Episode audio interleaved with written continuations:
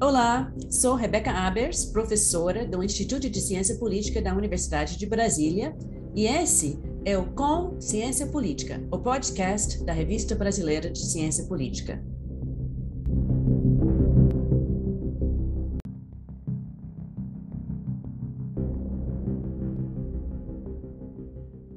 A RBCP é um periódico do Instituto de Ciência Política e do Programa de Pós-Graduação em Ciência Política da Universidade de Brasília. Tem como objetivo divulgar estudos sobre os fenômenos da política que partam de diferentes perspectivas teóricas e metodológicas e que tenham em comum o compromisso com rigor metodológico e a capacidade de estimular a pesquisa na área. Eu e Débora Rezende somos as editoras-chefes da revista. Criamos este podcast como meio de divulgação dos trabalhos publicados.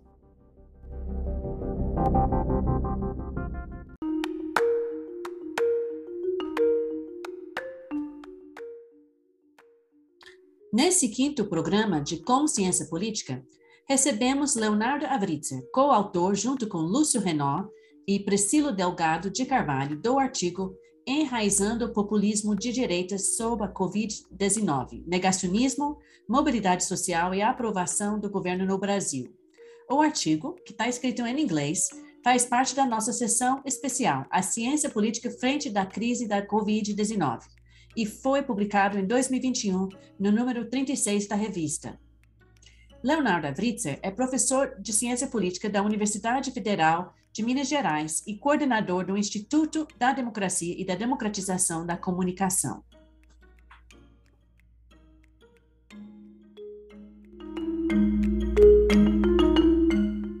Bem-vindo, Léo, à Consciência Política.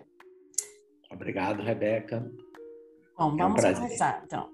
Uh, o artigo, Léo, uh, explora a opinião pública brasileira em relação a posições polêmicas do presidente Jair Bolsonaro sobre a pandemia. Uh, você pode começar a nossa conversa fazendo um breve resumo do argumento geral do artigo?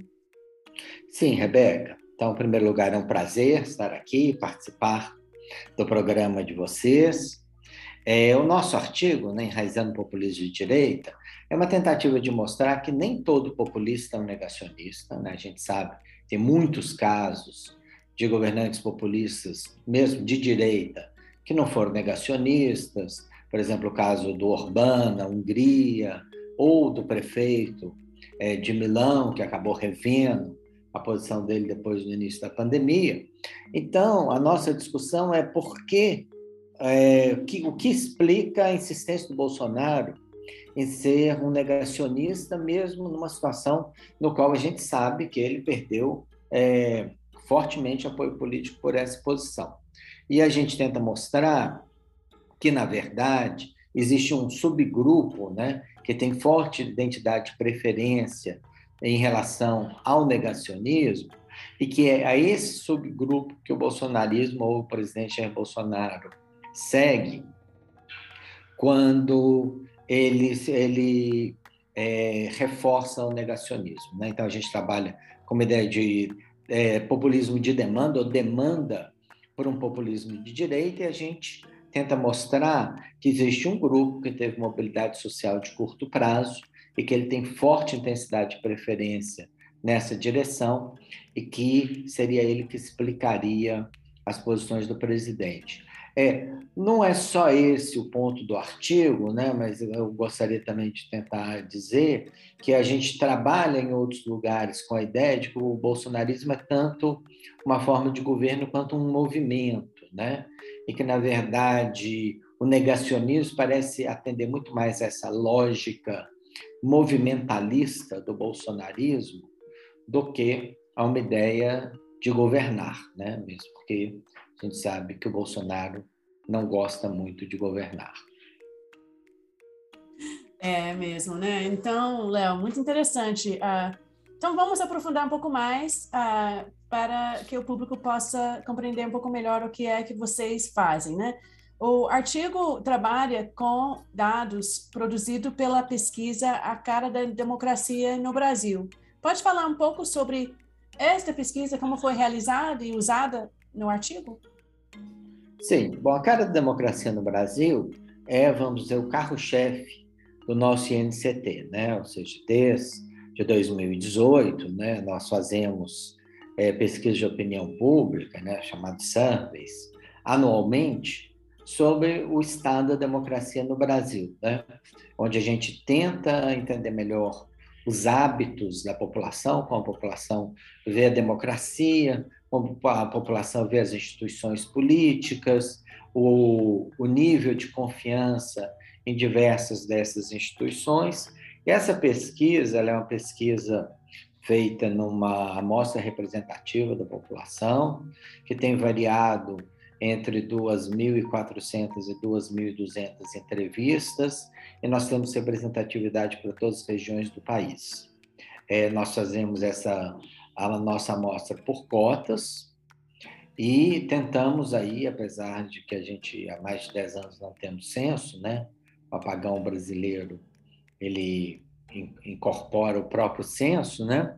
É, mas a gente tenta trabalhar a, a partir da PNAD de 2019 com o censo de 2010 e com isso nos aproximarmos de uma amostra mais representativa da população brasileira.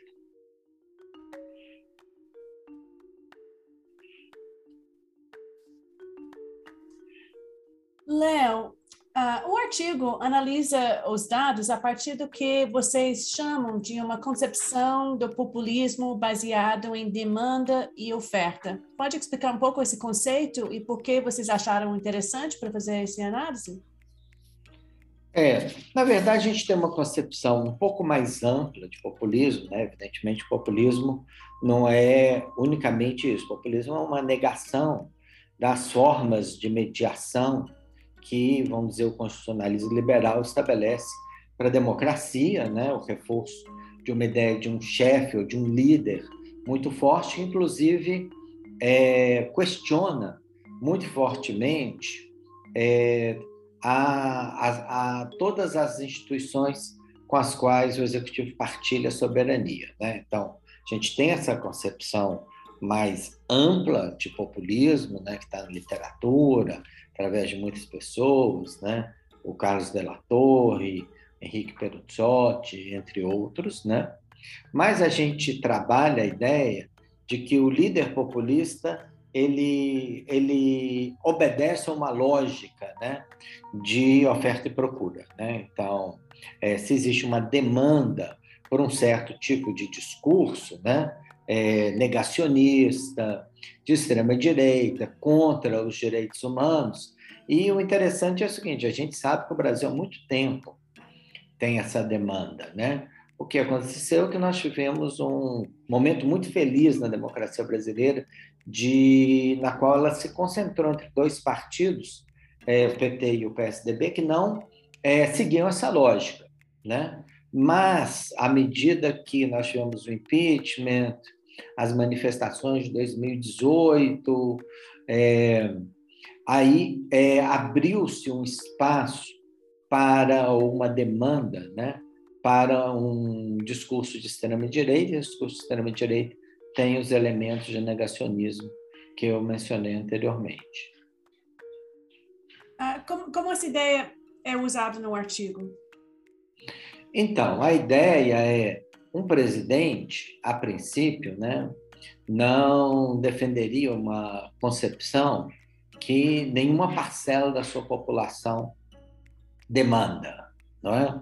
Então, por que que o Orbán não é negacionista ou por que o prefeito de Milão mudou de opinião sobre o negacionismo? Provavelmente porque nós temos amplos consensos nessa população em relação vamos dizer, os elementos científicos que colocam o vírus ou a Covid enquanto uma doença que precisa ser combatida de uma determinada maneira e que, inclusive, né, pode ser combatida a partir da própria, do próprio processo de vacinação. É, no caso da população brasileira, né, a gente vê muitos elementos é, de identidade com uma teoria conspirativa e com uma teoria negacionista. Né? Então, 22% dos brasileiros acham que a Terra é plana, é, quase 60% dos brasileiros acham que o vírus foi fabricado na China, ou que acham que os hospitais é, aumentam o número de mortes e quase 50% que o vírus foi fabricado na China. Tudo isso, na verdade, acentua uma certa demanda por um discurso negacionista. Né? Questão, no entanto, mais relevante, né, mas que a gente não chega a discutir completamente no artigo, mesmo porque quando a gente fez a no, o nosso survey, os índices de popularidade do Bolsonaro ainda não tinham desabado, né? eles começam a desabar em março, abril é, do ano passado, né? É, quando a gente fez, o que a gente tentava mostrar é que tinha um grupo que ancorava o negacionismo. Né? Então, essa é a ideia, né? Assim, o negacionismo é importante para o bolsonarismo, para ele negar determinadas políticas públicas, negar a ciência, é, ampliar o seu ataque a determinadas instituições, como, por exemplo, as universidades públicas ou uma estrutura é, pública de saúde, mas ele tem ancoragem e todas essas posturas têm ancoragem num subgrupo da população. Então a ideia é que tem está falando para um público que está demandando essa esse discurso, né? Isso, isso significaria que ah, não é apenas um processo, vamos dizer, de cima para baixo, que tem um processo de baixo para cima, de construção de opinião pública? Não sei se o problema é de cima para baixo ou de baixo para cima. Eu sei que essa ideia é muito cara para todos aqueles que trabalham com participação, como nós, né? É, pelo menos nas décadas passadas, né, Rebeca? Uhum. Mas eu acho que a questão é de que é, existe uma ancoragem política de uma visão extremista, né? Uhum. O bolsonarismo, claramente, ele não é uma proposta de organização política de baixo para cima, não é, né? Pelo contrário, ele é uma visão extremamente top-down e não participativa é, da política, né? Mas ainda assim a ideia é de que ele precisa de uma ancoragem. Se 100% da população brasileira ou 90% da população brasileira é, não acreditasse em teorias conspirativas que a gente vê que, vamos dizer, é, ancoram o negacionismo, provavelmente Bolsonaro teria seguido o, a inclinação de outros líderes que reviram é, a sua posição negacionista. Né? Mesmo Trump, que teve elementos de negacionismo, ele conciliou esses elementos com alguma forma, com uma assessoria científica que tinha um certo uma certa legitimidade na opinião pública americana, como o caso do False, né? Por quê? Porque na verdade, vamos dizer, as concepções científicas são mais fortes na opinião pública norte-americana do que parecem ser na opinião pública brasileira, ainda que a gente tem que reconhecer que a não ou as posições anti-vacina do Bolsonaro acabaram precipitando o colapso do seu apoio, do apoio político ao seu governo. Mas essa já não é uma questão que está tratada no nosso artigo. Até porque começou a, a intensificar bem recentemente, né? Depois que o artigo de vocês uh, foi escrito. É, provavelmente o pessoal leu o nosso artigo e entendeu. Entenderam, é. Não era possível continuar dessa maneira. Isso me leva para, para uma, para uma outra, outra pergunta, né? Uma, uma das ideias ou achados que eu achei mais intrigantes no artigo ah, é o seguinte, que enquanto a polarização entre Lula e Bolsonaro afeta a avaliação do governo dos entrevistados durante a pandemia, a, a polarização mais ampla entre petismo e antipetismo não tem tanta influência. Você pode explicar esse achado e falar um pouco sobre ele? Então, é, nós, na verdade, fizemos uma série de regressões né, no artigo para tentar é, descobrir quais eram as categorias fundamentais, né? pensando, evidentemente, que o petismo versus o antipetismo, a polarização política, estruturam é, fortemente a sociedade brasileira, né, ou pelo menos os comportamentos políticos da sociedade brasileira é, de 2016 para cá, mas nós não achamos que essa fosse a categoria mais relevante. Por quê? Bom, algumas hipóteses possíveis, ainda que a gente não testou nesse nível. Uma é que uma parte grande do antipetismo vem de uma certa classe média com níveis um pouco mais altos de escolaridade, né? com nível, um nível portanto, que entende discurso científico, é, acabou é, optando por se proteger, por se isolar, né, durante a primeira parte da pandemia, né? Então, o que a gente achou foi que o petismo e o antipetismo não estruturam completamente essa questão.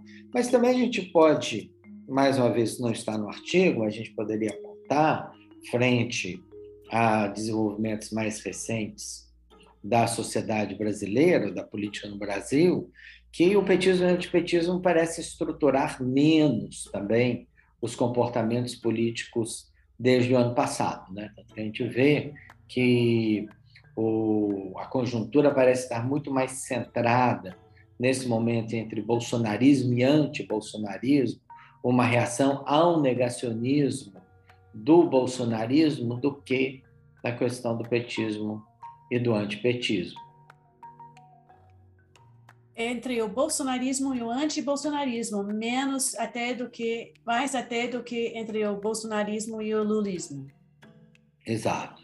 É... Então, é, quando a gente pensa, é, quando a gente pergunta, né, não tem os dados aqui, a gente perguntou isso ano passado, a gente vai perguntar isso esse ano, porque vem aí uma nova pesquisa da Cara Democracia, se eu puder fazer uma pequena propaganda aí no seu podcast, é, quando a gente pergunta não votaria de jeito nenhum, o Bolsonaro se destaca muito fortemente, né?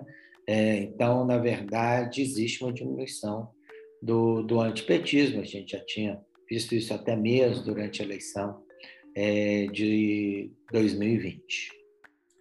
Nossa, muito interessante. Bom, a gente está animado para ver o que vai uh, está por vir. O, o, o, texto que vocês publicaram na revista já traz muita coisa. Tem alguma outra coisa que eu não perguntei que seria interessante destacar sobre o artigo? Não, eu acho que é isso mesmo. Né? Eu acho que o artigo é, tenta mostrar é, algo que eu acho que se acentuou depois que ele foi escrito, que é que o Bolsonaro ele se entrincheirou num, num público de extrema direita negacionista e que esse entrincheiramento fazia sentido num certo momento da pandemia, mas claramente deixou de fazer sentido em relação à opinião pública mais geral. Né? Então, um, uma possível continuação do tema do artigo seria tentar mostrar como que isso precipitou a crise do bolsonarismo como forma de governo, né? Mas chama atenção, né? O bolsonarismo como movimento, como capacidade de influenciar setores minoritários da população que tem intensidade de preferências, continua muito forte no Brasil e deverá continuar assim mesmo depois das eleições. Bom, muito obrigada. Então, Léo, foi muito boa essa nossa conversa. Uh, e ouvinte, agora vocês sabem um pouco mais sobre este artigo que está em inglês, mas aqui vocês já receberam um resumo para quem uh, não tem tanta facilidade, escrito por Leonardo Avritzer, Lúcio Renault e Priscila Delgado. Se você gostou do que ouviu, convidamos a baixar o artigo completo na página da Revista Brasileira de Ciência Política, no cielo.br. Também é possível acessar o artigo através das páginas sociais da revista, no Facebook, no Instagram e no Twitter. Muito obrigada por escutar o podcast Consciência Política. Até a próxima.